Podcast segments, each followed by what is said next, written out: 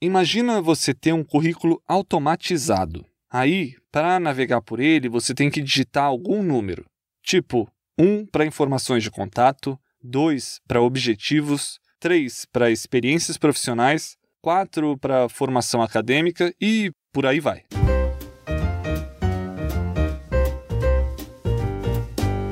O Caio Ferreira é programador e criou um código para fazer isso acontecer no Telegram, o trocador de mensagem tipo WhatsApp. Ele chamou o projeto de Currículo Bot. Eu gosto muito desse tipo de programação, desse tipo de, de linguagem, sabe? Que mexe com automações e eu sempre busco inovar. Eu achei que isso seria uma forma diferente das pessoas me notarem e foi isso tem todo um script, toda uma base para que possa acontecer isso daí, né? O Caio tem 22 anos e está se formando em análise e desenvolvimento de sistemas. A ideia do currículo virtual saiu de um projeto para a faculdade. Eu tinha que criar um serviço de autoatendimento. Aí eu fui meio às pesquisas, pesquisando sobre automações, sobre robôs, né, de autoatendimento. Eu achei essa base, eu achei esse robô no YouTube e eu fui pesquisando, né, fui fazendo, desenvolvendo o projeto. Aí que me surgiu a ideia de alterar esse robô para fazer de uso pessoal para mim. Só para esclarecer, quando ele fala robô, ele quer dizer um código de programação feito para agir automaticamente. Eu cheguei uma vez a receber um convite para uma entrevista por conta desse robô que eu fiz, o recrutador me chamou. Ele acabou não passando na vaga, mas gostou do burburinho que o currículo virtual dele causou. Eu gosto de ser uma pessoa criativa. Essa aí é a Júlia Ayuso, de 23 anos. E eu adoro desenho. Desenhos no sentido, tipo, de assistir desenho mesmo na TV, assim. Aí eu pensei, caramba, por que, que eu não levo um pouquinho da minha personalidade assim nisso, né? E foi aí que veio a ideia de fazer uma animação. No processo seletivo para o estágio que ela faz agora, a Júlia fez uma animação no PowerPoint contando três fatos marcantes da história dela.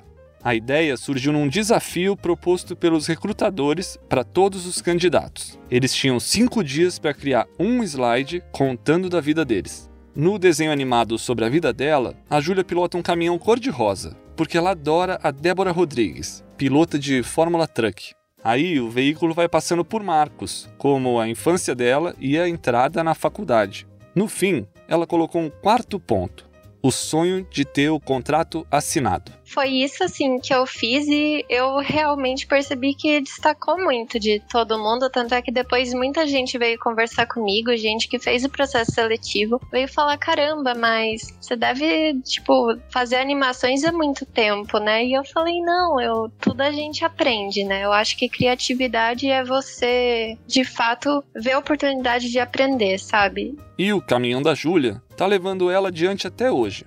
Ela está estudando ciência e tecnologia e trabalha na área de automatização de processos. Eu acho que gera mais aproximação. As pessoas acham que conseguiram entrar no meu mundinho, sabe? De uma forma mais lúdica, assim, vamos dizer. Então eu acho que fez bastante diferença até para a vaga que eu tô hoje. Hoje eu faço bastante apresentação, trabalho bastante com isso dentro do setor de engenharia. E todo mundo o tempo todo vem perguntar para mim uma dica, pergunta como que pode montar de outra forma, como que pode apresentar tal coisa.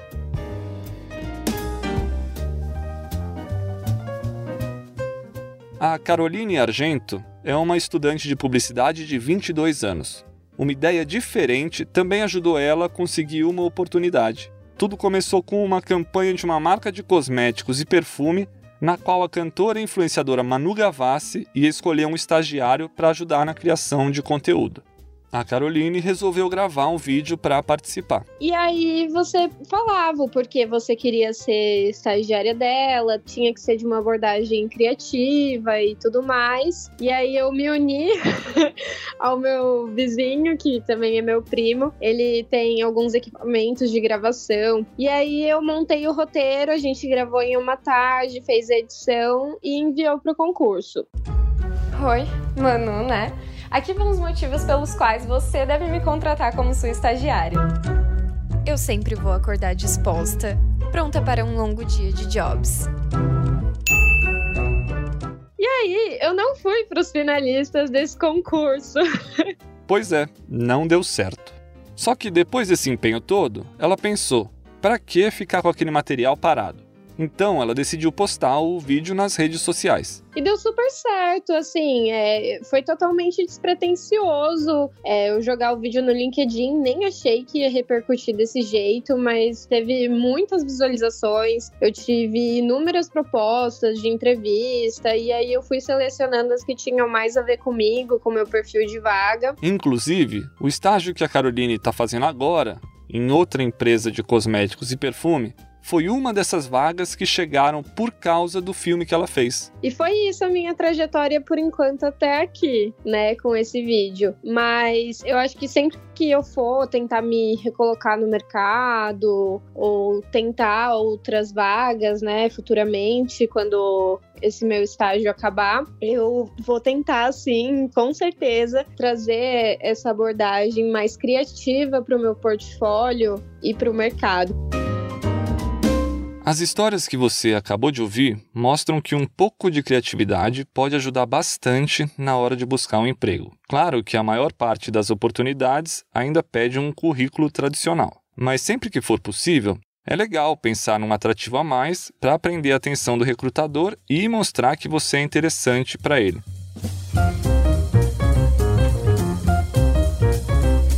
Eu sou Bruno Sorage e esse é o quinto episódio do podcast Minha Vaga Minhas Regras, produzido pela Folha em parceria com o LinkedIn. Aqui a gente mostra histórias de jovens no começo da vida profissional e de gente que está na luta para subir cada vez mais no mercado de trabalho. E traz dicas de profissionais para ajudar você em vários momentos da carreira. Hoje, a conversa é sobre os formatos de currículo para além do convencional pedaço de papel ou aquele arquivo anexado no e-mail. E para continuar no assunto, eu peço a ajuda da Cláudia Gasparini, editora do LinkedIn Notícias e a segunda metade da Laranja, que é esse podcast. Oi, Cláudia, tudo bem? Oi, Bruno, tudo e por aí? Tudo certo. Estamos começando um ano novo. O que, que você espera para 2022? Olha, eu espero que seja um ano mais tranquilo, ou quem sabe pelo menos um pouco menos imprevisível, para a gente poder fazer planos, tirar do papel aquelas famosas resoluções de ano novo. Aliás, você tem alguma resolução para esse ano, Bruno? Bom, 2022 vai ser um ano movimentado, né? Principalmente por causa da, das eleições. Mas, como em toda virada de ano, espero que seja melhor do que o anterior. Sobre meta, a minha resolução desse ano foi fazer menos resolução, sabia? Quero menos autoimposição e mais paz de espírito. E você, você fez alguma? Acho que a minha resolução para 2022 é conseguir atingir as minhas resoluções de 2021 ainda. E, e quais que eram elas? Ah, principalmente fazer exercício físico, sabe? Fazer mais caminhada, alongamento, tirar a poeira dos halteres, enfim, me movimentar mais. Ótimo. E boa sorte aí nessa jornada, né? Tomara que você consiga desse ano. Obrigada, Bruno, e boa sorte com suas também.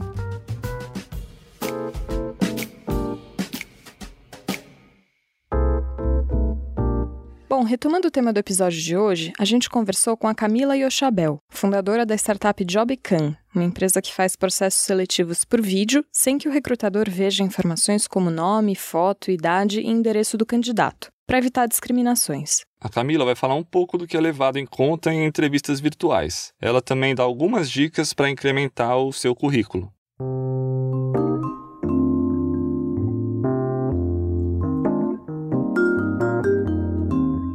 Os processos seletivos remotos e mais ágeis já são o novo normal das empresas e dos recrutadores? Dá para falar isso, pelo menos desde o início da pandemia? Sim, e ao mesmo tempo eu ainda noto que é, há uma resistência. Acho que a pandemia por si só ela acelerou muito esse novo normal aí do, do da tecnologia, né? Porque eu era assim, eu era assim, né? Não tinha muito como fazer diferente. Contudo, eu ainda vejo muita resistência para essas inovações, né? Muitas vezes é preciso a gente demonstrar, olha, aqui você vai ganhar muito mais eficiência, aqui você vai conseguir demonstrar uma experiência muito mais bacana, né, para o candidato e o candidato candidato também enxergar o quanto o próprio vídeo vai fazer com que ele seja realmente visto, né? Camila, você acha que esse cenário de novidades, ele cria mais oportunidades para os talentos de verdade se destacarem? Quando é bem utilizado, sim porque eu acredito muito que os profissionais hoje, né, eles estão meio cansados de muitas etapas de um processo seletivo. Então, quando a Jobcan ela é inserida no fluxo de um processo seletivo de uma forma mais enxuta, visando a eficiência, sim, eles veem como um diferencial, nossa, que legal, mas quando é uma etapa a mais dentro de 10 etapas, não, tá?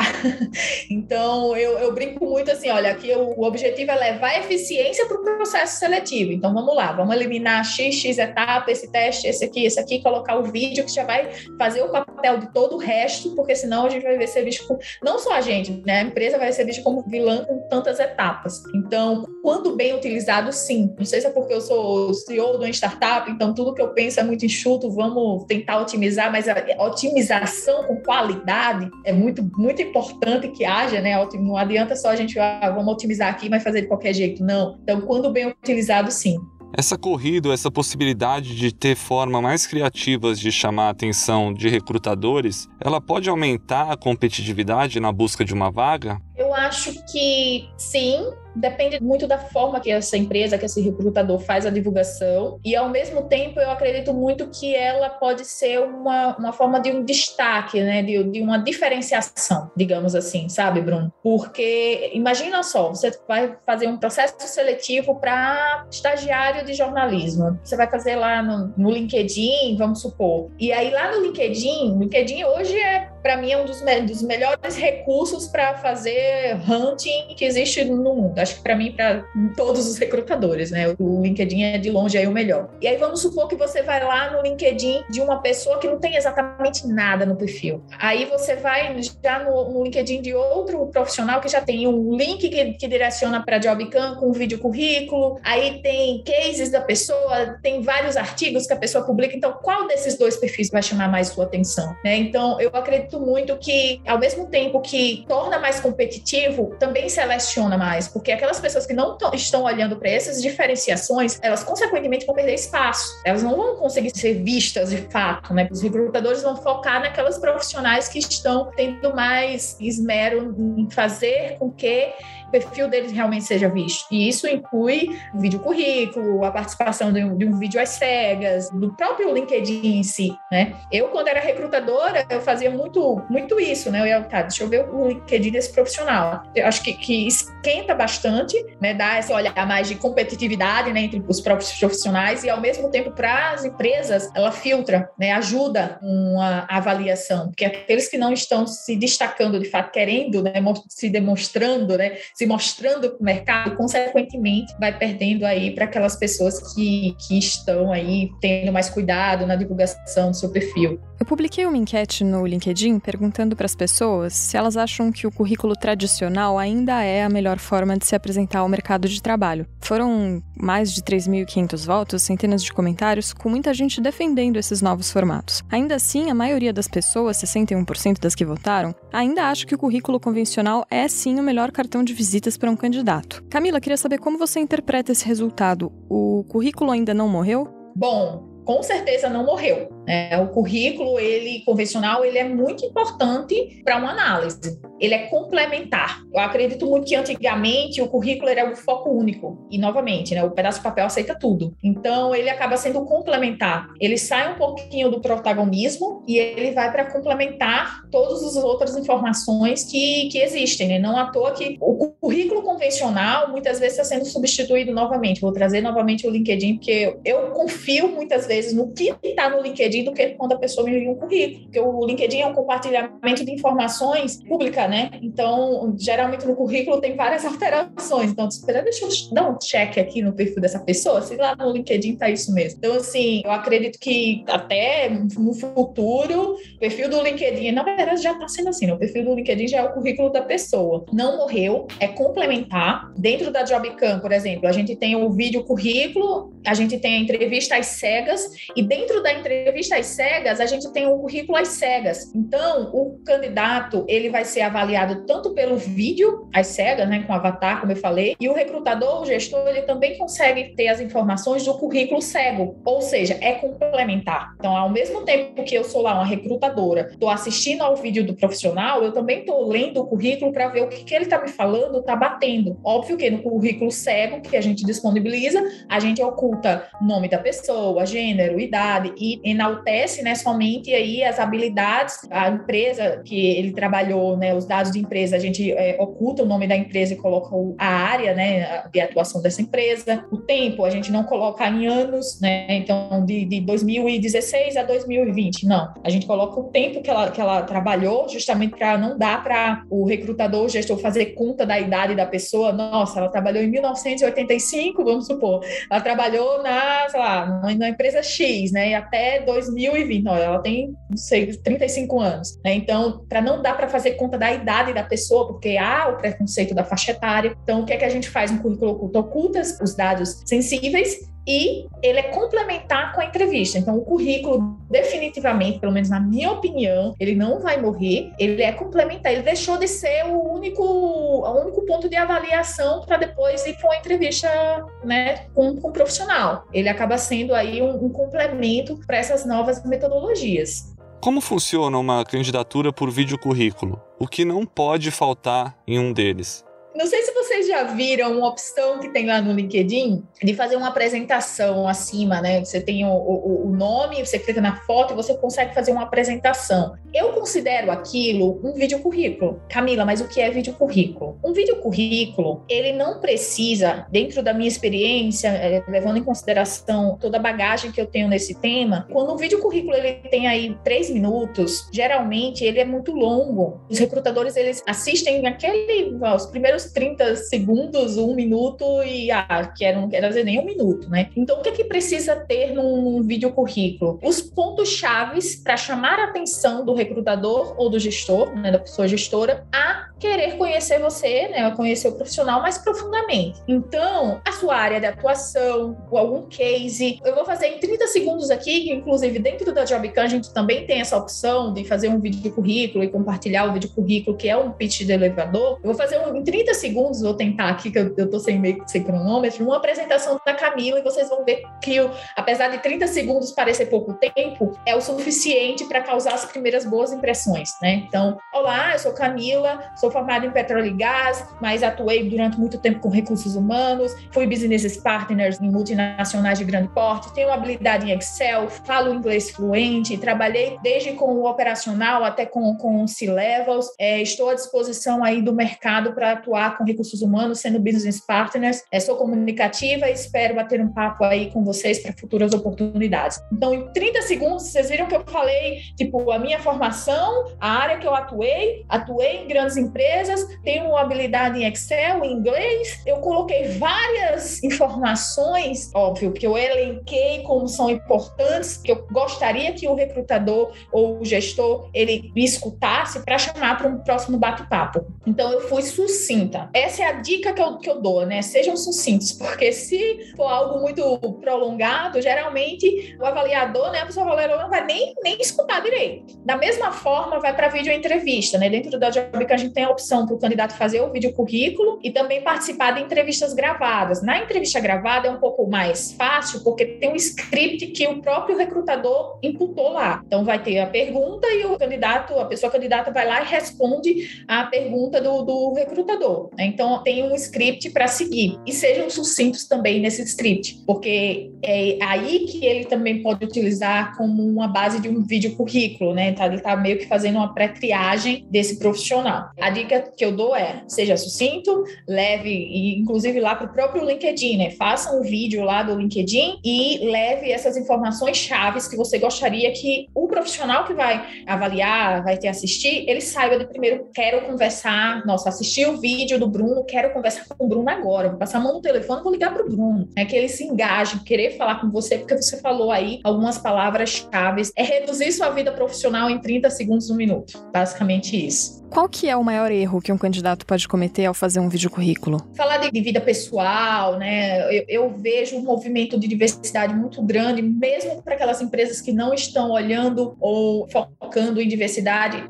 Na verdade, mesmo quando eu fazia recrutamento, né? Quando eu era recrutadora, uma coisa que eu, eu sempre buscava avaliar era como o profissional ele iria entregar aquelas atividades. Então, eu acredito muito que um erro é começar o, o, o vídeo falando só da vida pessoal pessoal. Ah, eu sou Camila, eu tenho um filho, eu sou casada, eu acordo todo dia de manhã, vou passear com o cachorro, eu gosto de, tipo, focou só na vida pessoal. Porque no final das contas, o que o empregador quer escutar é como você vai resolver o problema dele, né? Ok, um relacionamento pessoal, em algum momento da entrevista vão perguntar, mas eu tenho uma dor, eu estou precisando de uma pessoa para trabalhar com o meu marketing. Então, como essa pessoa vai trabalhar comigo? O que é que ela precisa? Como é que ela vai me ajudar? Então, assim, na minha opinião, no primeiro momento, já só falar da, da vida pessoal, né, de idade, é um erro, porque tá, beleza, ok. E aí, uma visão de uma recrutadora, né? Tá, tô escutando aqui, beleza. O que é que eu vou extrair disso aqui, né? Nada, né? Naquele primeiro momento, só a pessoa tá falando só da vida pessoal. Então, é, um, é mentir, cara, mentir é muito, muito complexo, porque eu vejo muito, principalmente quando eu, quando eu era recrutadora, eu pegava muita mentira no, no currículo e fazendo check com o LinkedIn. Essa aí é, uma, é uma, algo que é, é infalível, né? Não sei como é que tá hoje em dia, mas eu fazia muito esse check, né? Do que tinha lá no, no, no currículo da pessoa que estava no LinkedIn, às vezes eu aprofundava um pouco mais. Então, assim, evitem mentiras, né? Acho que em algum momento vai ser pego, evite falar só da, da vida pessoal. Um direcionamento tem que ser totalmente limpo e focado no profissional. Recentemente, o TikTok lançou um recurso nos Estados Unidos que é para os jovens que usam aquela rede social se candidatarem a algumas vagas de trabalho enviando vídeos pela própria plataforma. Você acha que isso é uma coisa que tende a se expandir para outras redes sociais e o uso e a procura de pessoas e vagas usando essas ferramentas novas, principalmente pela geração Z? Você acha que isso é uma coisa que tende a chegar e, e ficar? É uma tendência? Eu tenho certeza, não à toa em 2016 eu tive a ideia da Johnny Cambro. e a depender até, porque o TikTok ele já vai numa pegada diferente, né? Como você falou aí, a geração mais, mais disruptiva, né? Bem diferente. Então, vai ser algo que as empresas mais convencionais certamente vão ter barreiras, né? Ah, nossa, não é, não é bem assim. Mas em algum momento tem outras plataformas que elas vão conseguir, vão se adaptar entrando nessas empresas mais convencionais, mas eu não tenho dúvida. O vídeo é um caminho sem volta, o vídeo, independente da metodologia, eu vi lá no TikTok, ele, vocês podem colocar avatarezinhos também, só não faz as cegas, né? E é um pitch. Olha só com o que eu falei agora há pouco dos 30 segundos do minuto, né? Ser sucinto. Tem que ser rápido, você tem que se destacar naquele tempo que você tem. Elevator pitch, né? E eu tenho certeza que é um caminho sem volta. Não sei se vai vingar com o TikTok aí nessa metodologia, mas vídeo, sem dúvida, é um caminho sem volta. As empresas elas precisam aceitar essa inovação não como modismo mais, sabe? Que eu acho que em 2017, 2018, estava muito assim a modinha. As empresas encaravam, e os candidatos também, né? O, o, o geral encarava muito ah, a modinha do vídeo. Eu, eu cheguei até a ver um, um, um, comentário, um texto uma vez de uma, de uma pessoa candidata no LinkedIn falando: ah, porque agora inventaram de colocar vídeo e estão pedindo vídeo e tal. Eu, tá, Vamos ver até onde isso vai,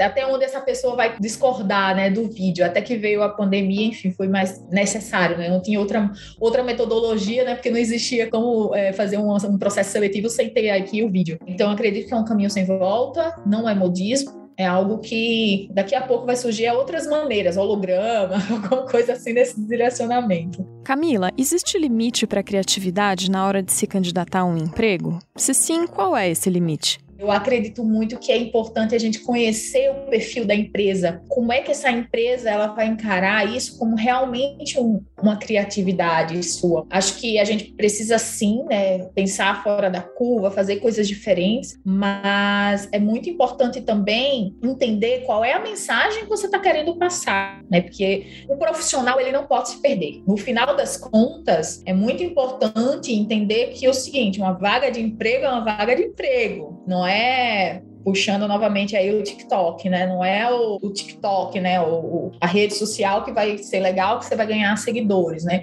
Então, acredito que sim, é, é preciso ter muita consciência disso. Ah, Camila, mas é uma, uma empresa que abriu aí uma posição que pediu para ser feito assim, é uma vaga de estágio, um processo, né? Um programa de estágio. Aí você já tem um direcionamento, você sabe que você vai precisar ser criativo, você vai precisar pensar fora da curva, né? e, e, e até mesmo colocar itens, elementos dentro dessa apresentação que exigem que sejam até muitas vezes mais alegres, né, mais, mais irreverentes, etc. Mas não esqueçam desse ponto que é, é uma vaga de emprego. O que você vai estar sendo avaliado é se você é um bom profissional, se você vai entregar o que a empresa está precisando, né? Do, do, é uma mão de obra. Né? E esse ponto é crucial, não pode esquecer. Para encerrando, você tem dicas gerais para fazer um bom currículo, seja ele em papel, vídeo ou em outro formato? Um currículo ele precisa ser sucinto, ele precisa seja em vídeo, seja um currículo em papel, seja cega, seja